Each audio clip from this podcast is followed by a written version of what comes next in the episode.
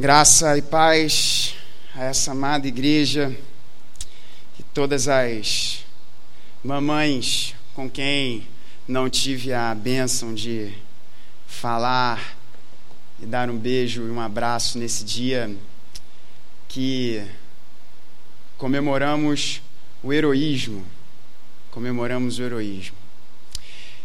Continuaremos nessa noite na série que nós estamos na carta de Paulo aos Romanos e eu convido você a abrir comigo na carta de Paulo, no capítulo 12 da carta de Paulo aos Romanos.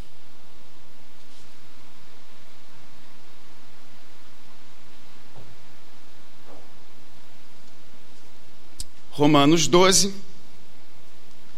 Temos estudado essa preciosa carta, verso por verso.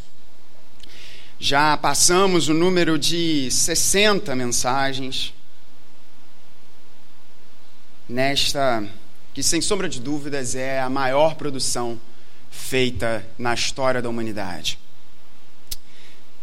Nos deteremos na primeira parte do verso de número 9 essa noite. Vamos nos dirigir ao nosso Deus mais uma vez em oração.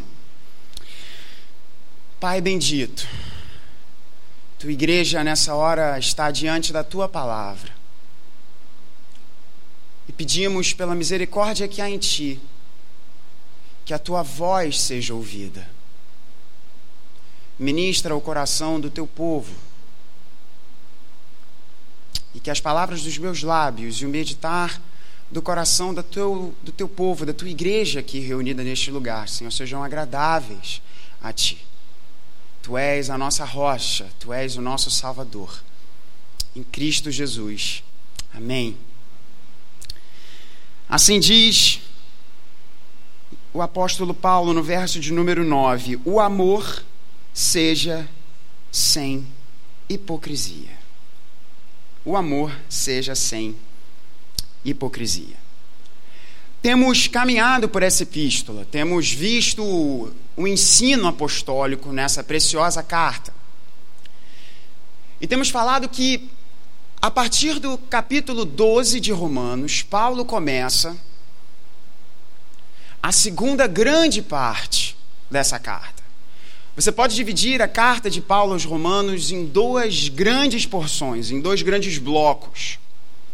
E dentro desses blocos, outras subdivisões, outros subblocos, digamos assim, de ensino, de ensinamento. A primeira grande metade de Romanos é compreendida pelos capítulos 1 a 11, em que Paulo irá apresentar de forma profunda e bela, e ao mesmo tempo alarmante, sobre o que é o Evangelho o que é o Evangelho e o que é a humanidade.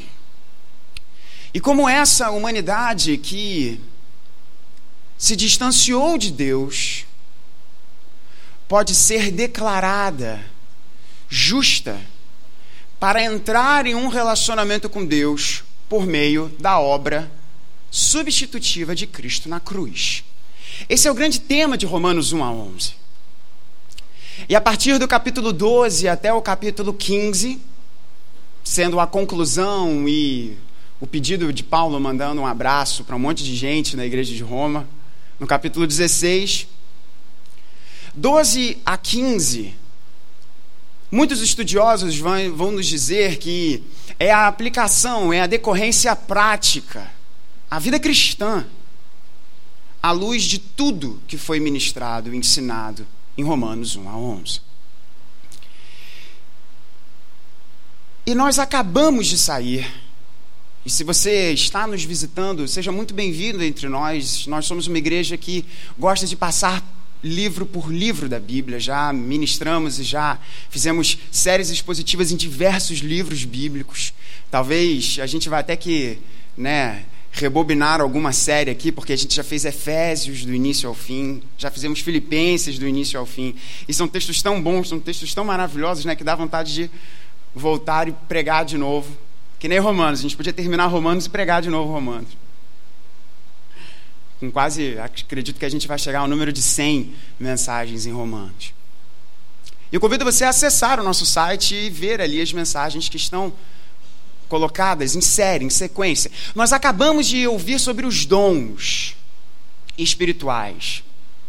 Dons esses que são dados à igreja para que a igreja sirva testemunhando o que Cristo fez por nós na cruz do Calvário, para que a sua glória, para que a sua beleza, para que a sua majestade seja declarada, como se nós fôssemos grandes expositores da beleza e da majestade de Cristo Jesus. E os dons servem para isso. Os dons são dados pelo Espírito porque a missão do Espírito é glorificar a Cristo. A missão do Espírito é glorificar a Cristo. Portanto, o que o Espírito faz é nos trazer para a palavra, para que vivamos pela palavra, para a glória daquele que é a palavra, Cristo Jesus. A missão do Espírito é dar glória a Cristo. E os dons, portanto, espirituais, têm como único objetivo e falamos de forma pesada sobre isso. Único objetivo: não fazer você ficar com fama, ter um ministério com seu nome, ser conhecido pelas pessoas. Não. Os dons que Deus der a você é para que Cristo seja conhecido. E agora Paulo começa uma série nova de exortações, de palavras, de mensagens para a igreja em Roma e o nosso pastor, hoje conversando com ele sobre esse texto, ele sumarizou os versos aqui de 9 até 21 de uma forma muito tranquila. Então, se você quiser anotar na sua Bíblia, nós meio que vamos começar uma minissérie dentro da série de Romanos, chamada Vida Cristã. Vida cristã. Vida cristã. Paulo, após falar sobre os dons, começa falando sobre o amor. E é interessante isso, o professor John Murray vai nos, vai nos mostrar algo muito familiar. Nós acabamos de ver sobre os dons. O que exorta, verso 8: faça-o com dedicação, o que contribui com generosidade, o que preside com zelo, quem exerce a misericórdia com alegria. O amor seja sem hipocrisia. O professor John Murray vai nos dizer que Paulo aqui relembra algo ao nosso coração que ele faz em um outro texto bíblico. Talvez algo tenha ressoado em sua mente. Ao terminar a parte dos dons, Paulo agora falar sobre amor há uma outra porção da Escritura em que Paulo faz isso. 1 Coríntios.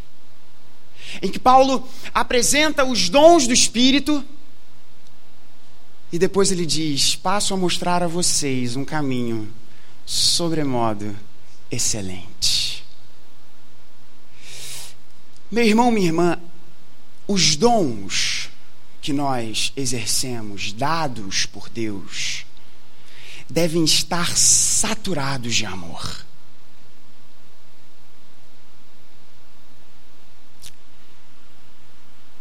Amor esse que Paulo aqui diz que deve ser sem hipocrisia.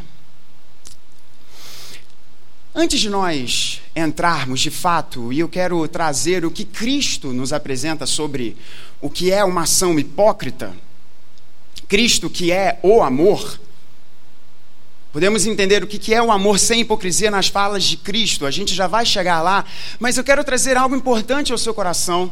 Essa mensagem ela será um pouquinho mais extensa nos dois primeiros pontos dela. É importante a gente ter uma clara noção do que Paulo nos apresenta aqui. Do contrário, nós poderíamos entrar numa perigosíssima cilada de não compreendermos a ordem das coisas. O que, que eu estou querendo dizer com isso? Se você reparar, do verso 9 até o verso de número 21, há incontáveis ordens apostólicas. O amor seja sem hipocrisia.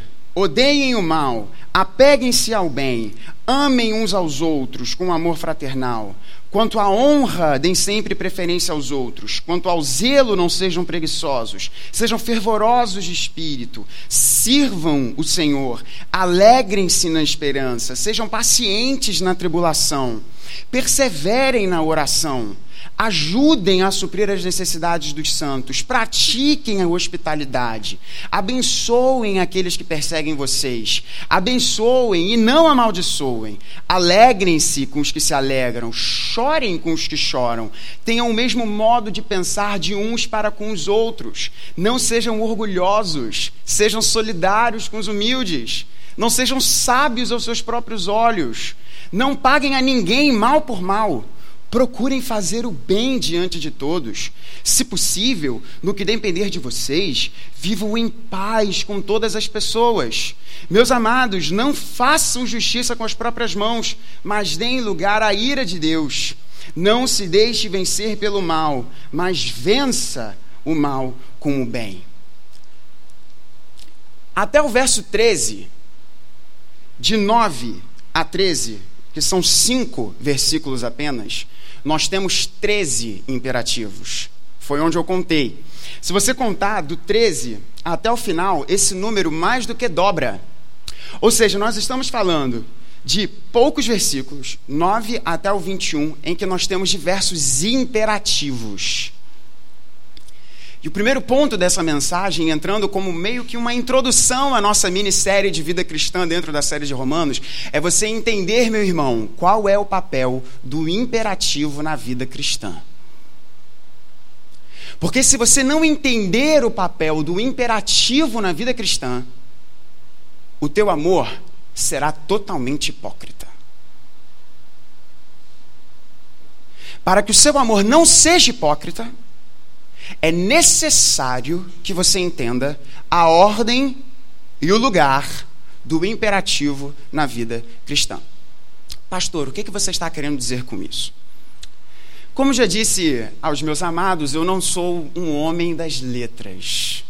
Embora Deus tenha me chamado para uma carreira jurídica, além da carreira ministerial, além do, da vocação ministerial, mas não sou versado nas letras como o nosso Heavy Mal, como o nosso seminarista William. Mas eu sei que há uma distinção entre indicativo e imperativo. Em matéria de teologia cristã, indicativo e imperativo, se você não entender a distinção entre um e outro, a coisa vai ficar um pouquinho complicada.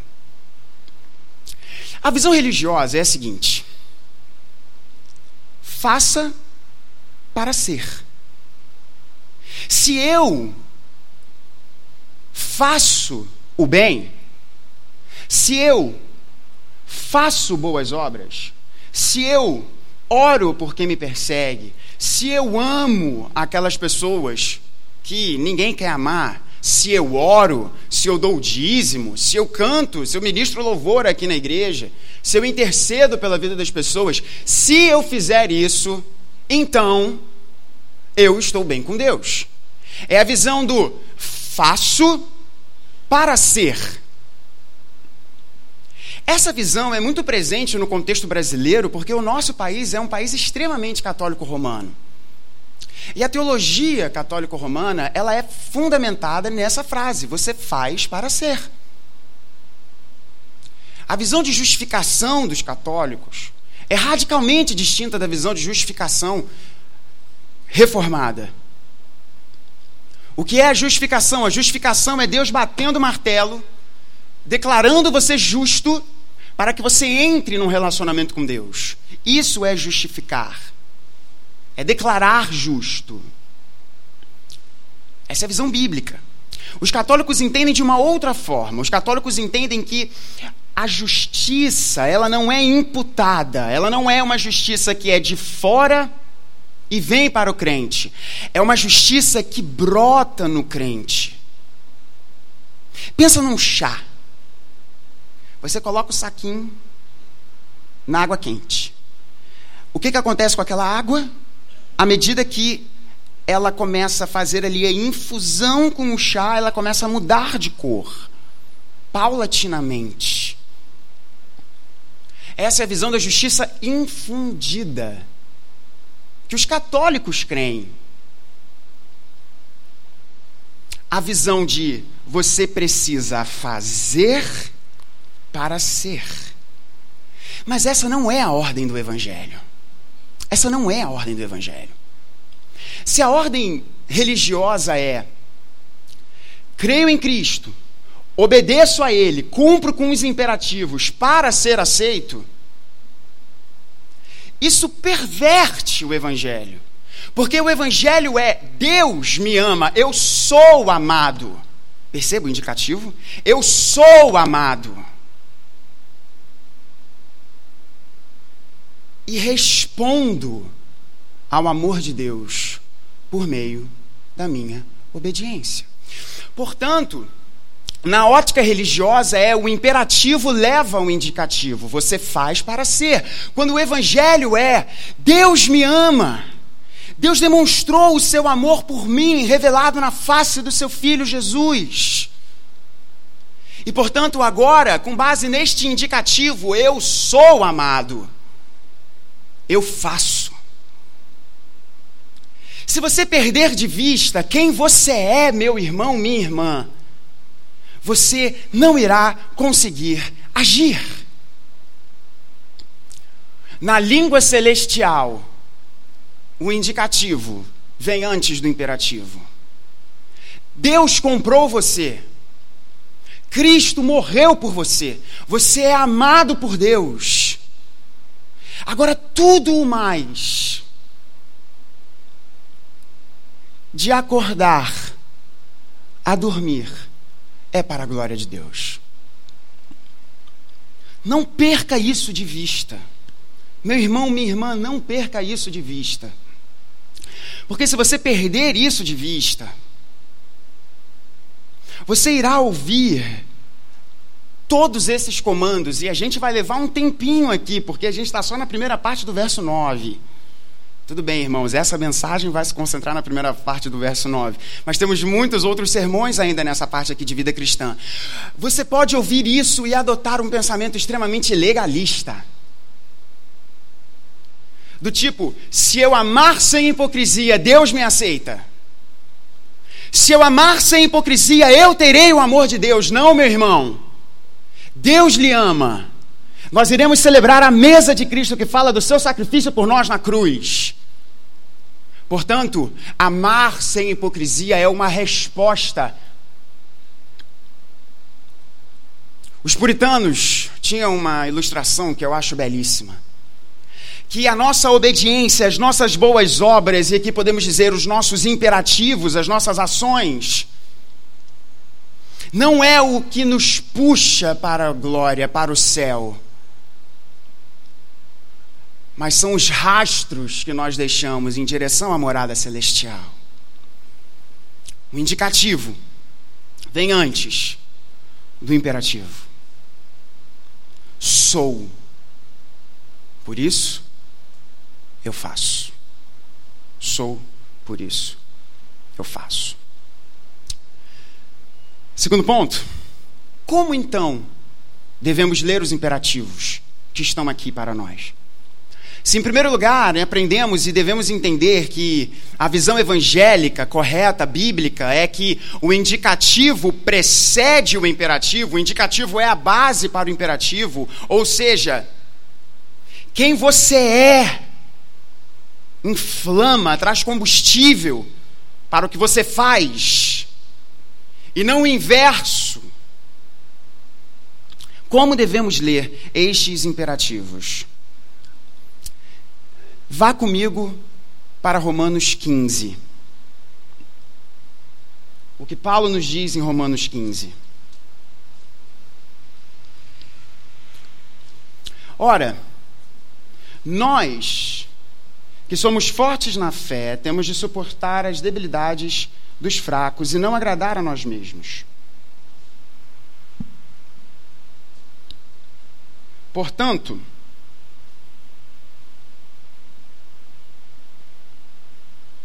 Portanto, cada um de nós agrade ao próximo no que é bom para edificação. Porque também Cristo não agradou a si mesmo, pelo contrário, como está escrito, os insultos dos que te insultavam caíram sobre mim. Presta atenção agora, meu irmão. Pois tudo o que no passado foi escrito para o nosso ensino, foi escrito a fim de que, pela paciência e pela consolação das Escrituras, tenhamos esperança. Ora, o Deus da paciência e da consolação lhes conceda o mesmo modo de pensar de uns para com os outros, segundo Cristo Jesus, para que vocês, unânimes e a uma só voz, glorifiquem o Deus e Pai de nosso Senhor Jesus Cristo. Pois tudo que no passado foi escrito, para o nosso ensino foi escrito, a fim de que, pela paciência e pela consolação das Escrituras, tenhamos esperança. O que Paulo nos apresenta aqui é o que nos foi escrito é para nos dar esperança. E de que maneira eu quero aplicar isso ao teu coração aqui? É que muitos de nós estão em estágios diferentes da caminhada cristã. Há pessoas entre nós que já têm um relacionamento com Cristo de décadas. Há pessoas que estão começando a dar os primeiros passos na caminhada com Cristo. E todas essas listas de comandos, de imperativos que Paulo aqui nos apresenta, muitos de nós encontrarão dificuldades com um ou com outro ponto. Porém, o que nos foi escrito era é para nos trazer esperança esperança de que o Espírito Santo, que é quem age em nosso coração para glorificar a Cristo Jesus, irá terminar a obra que ele começou. Logo, todos estes imperativos aqui, meu irmão, minha irmã, Deus está trabalhando no seu coração para cada um deles cada um deles. E tenha esperança nisso. Pastor, eu luto comigo mesmo numa série de coisas. Vou dar um exemplo aqui de uma das exortações que fala sobre receber, né, usar da hospitalidade com misericórdia. A gente viu sobre o dom da hospitalidade. Eu não consigo, eu não consigo, eu não consigo abrir o meu coração, eu não consigo receber pessoas, eu não consigo me dar um negócio que não dá. Meu irmão, tem esperança, porque o Espírito Santo está trabalhando no seu coração para isso. Para te possibilitar a cumprir com todos os imperativos que ele nos traz e que denotam a vida cristã. Passar dessa longa introdução, de forma muito breve, o que é o amor sem hipocrisia. O que é o amor sem hipocrisia? Primeiro, é interessante nós vermos Paulo falando sobre um amor que pode ser hipócrita. A nossa cultura está tão saturada de canções que falam sobre amor. Filmes, histórias que falam sobre amor, hashtags de Twitter e Facebook sobre amor, que nós podemos cair na cilada de achar que tudo isso é amor. Que só por fato de alguém colocar A-M-O-R,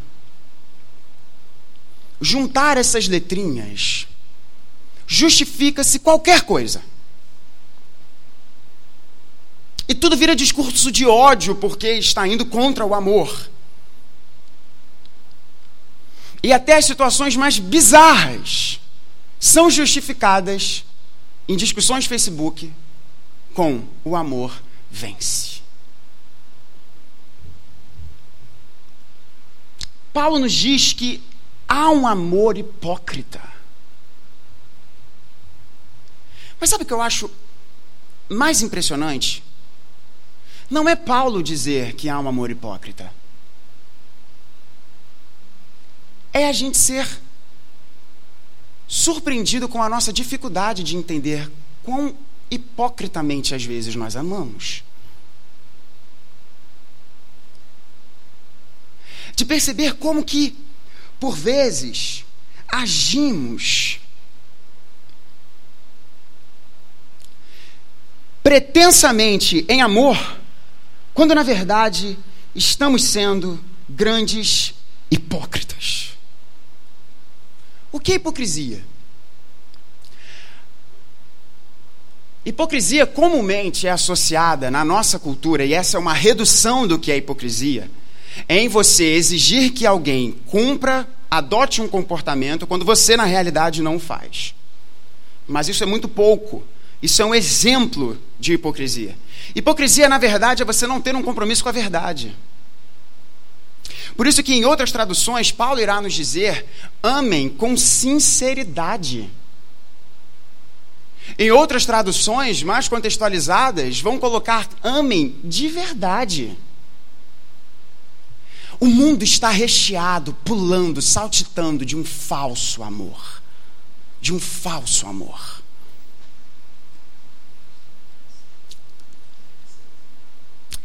Portanto, se a hipocrisia é o oposto da verdade, um amor hipócrita é um amor que não ama a verdade. É um amor fake. É um amor falso. E eu quero trazer três falas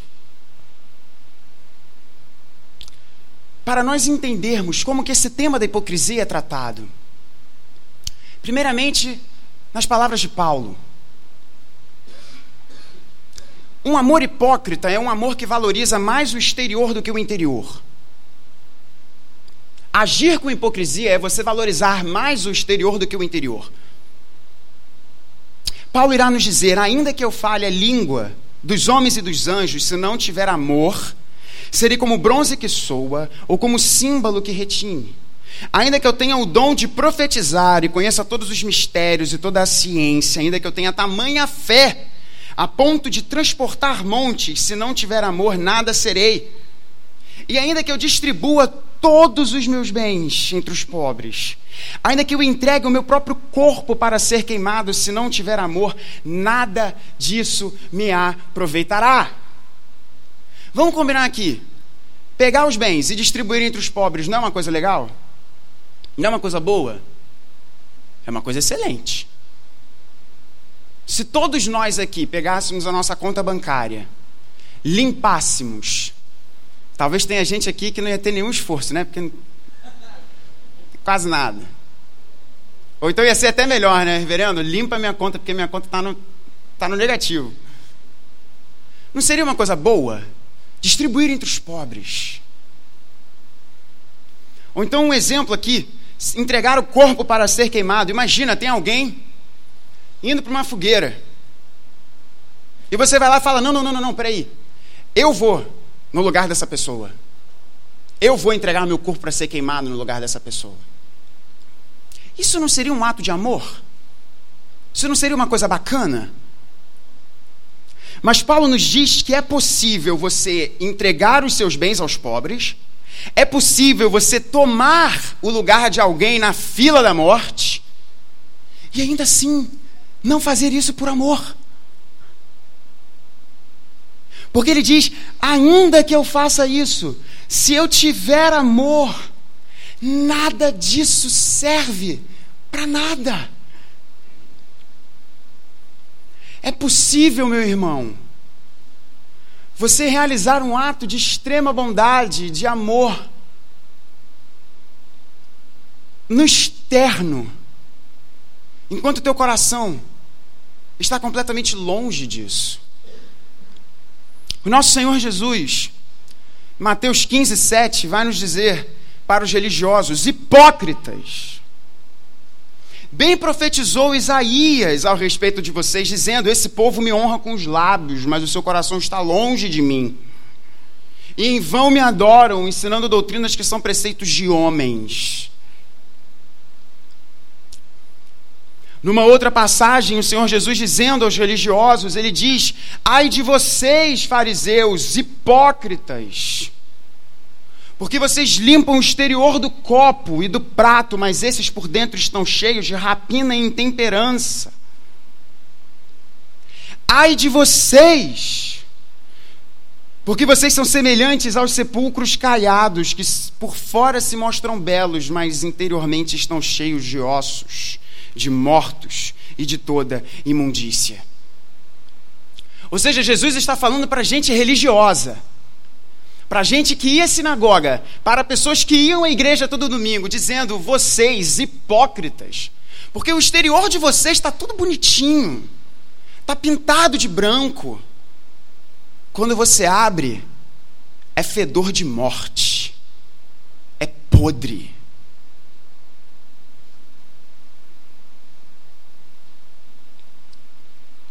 A hipocrisia nos faz valorizar mais o que está do lado de fora do que está do que está do lado de dentro.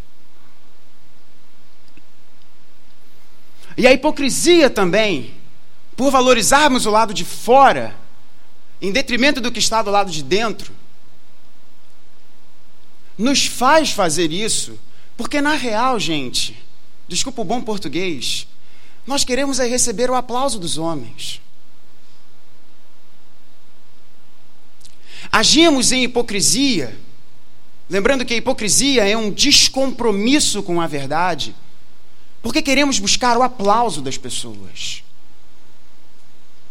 No Sermão do Monte, Cristo ministrando à igreja, nos fala: olha só, quando a sua mão der algo, não deixa a outra ver. Quando você der esmola, não fica tocando trombeta para todo mundo te ver. Ou seja, se fosse em termos bem contextualizados, Jesus está dizendo: se você amar em misericórdia quem precisa, não fica tirando foto no Instagram para todo mundo ver o que, que você está fazendo. Quando você for orar, não se coloque de frente das pessoas usando palavras belas, mostrando toda a sua erudição, para que as pessoas vejam como você é. Não, não faça isso. Porque os hipócritas fazem isso. Antes, vai para o teu quarto, em secreto. Porque quem precisa ver isso está vendo. Agimos com hipocrisia porque buscamos o louvor dos homens. Mas Paulo nos diz: amem sem hipocrisia, amem de verdade, amem de verdade. Deixa eu fazer uma pergunta que perturbou o meu coração durante essa semana. Será que nós oraríamos na real? de verdade, pedindo a Deus para que nós amássemos as pessoas, amássemos uns aos outros e amássemos os de fora, de verdade, custe o que custar. Será que a gente teria coragem de orar assim? Dorme com essa essa noite. Será que nós de fato poderíamos orar com sinceridade no coração, dizendo: Meu Pai, eu quero amar de verdade, de verdade, custe o que custar. Será que nós teríamos condição de fazer essa oração? Não me responda. Tenha um momento com o Espírito Santo de Deus e responda essa pergunta ao seu coração. Amar de verdade, amar sem hipocrisia, amar de verdade. Como é possível amar de verdade? Se vimos então, recapitulando essa introdução extensa sobre qual é o papel do indicativo e com o imperativo, você primeiro precisa saber quem você é, para então fazer. Por que, que Paulo nos escreveu essas exortações? Paulo nos escreveu essas exortações para termos esperança. Que o Espírito Santo de Deus, cuja missão é glorificar a Cristo, está trabalhando no nosso coração para que nós cumpramos com estes imperativos. O primeiro imperativo listado aqui é amar de verdade. É amar sem hipocrisia, sem fingimento. O fingimento, o descompromisso com a verdade é quando nós amamos buscando louvor, buscando o aplauso de quem está ao nosso redor. E aí vem a pergunta, e com isso eu termino, preparando o nosso coração para a mesa do Senhor. Como amar de verdade? Como amar de verdade? A motivação para nós amarmos de verdade não é o aplauso dos homens. Porque os olhos mais belos desse universo já olham para nós, que são os olhos de Deus. A motivação, meu irmão, minha irmã, para você amar de verdade é que você não precisa conquistar o aplauso dos homens. Porque Deus, como nos ensina o profeta Sofonias, para os seus, ele canta. Deus canta para nós. E por causa de nós. Hoje, enquanto nós estávamos vindo, o nosso aspirante Erivaldo, é forte esse nome, rapaz. Reverendo Erivaldo, o negócio. Você já treme, você já. Nos mostrou uma música linda. Meio que num coral, de um, grupo, uma, uma, uma big band, uma banda grandona, com muitas vozes. E as pessoas cantando, dizendo que não há igual a Deus. E, ela, e, as, e as vozes estavam dizendo, e eu estou falando do meu Deus. Uma música tão bela, nós gostamos de ouvir música. Agora você já reparou para pensar? Em Sofonias 3, a partir do verso de número 14. Deus vem em direção ao seu povo com júbilo. Júbilo é canto. Deus canta por causa da sua igreja.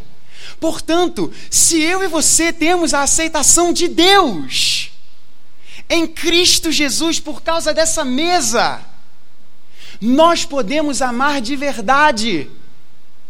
Porque amar de verdade representa, às vezes, gerar a dor de uma exortação necessária, de uma disciplina sendo exercida. O amor também é carinho. O amor é beijo. O amor é abraço. Mas nós podemos fazer isso com sinceridade, meus irmãos, porque na cruz de Cristo Jesus nós fomos adotados por Deus, fomos aceitos por Deus. E agora tudo que nós fizermos é uma canção para Deus, como nós iremos cantar no momento da ceia, nessa canção que diz que é de coração o que nós dissermos para Deus. Como amar de verdade? Olhando para Cristo. Porque Ele é o amor de verdade.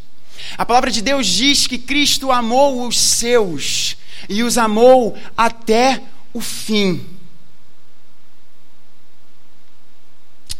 E não é esse o amor que a gente quer?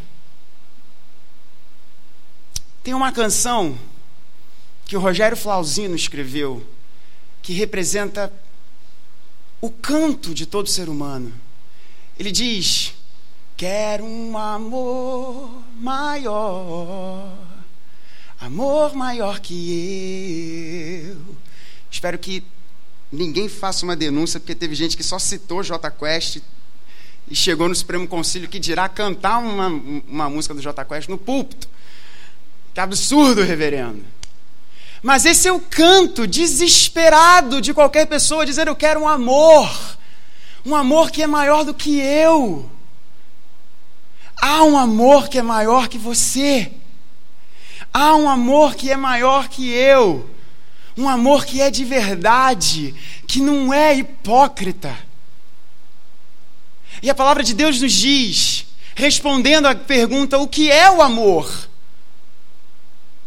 A palavra de Deus nos diz: nisto consiste o amor. Deus entregando o seu filho por nós, quando nós ainda éramos pecadores. A sequência desse texto nos diz que nós devemos nos apegar ao bem, aborrecendo o mal, desprezando o mal. Nós éramos o mal.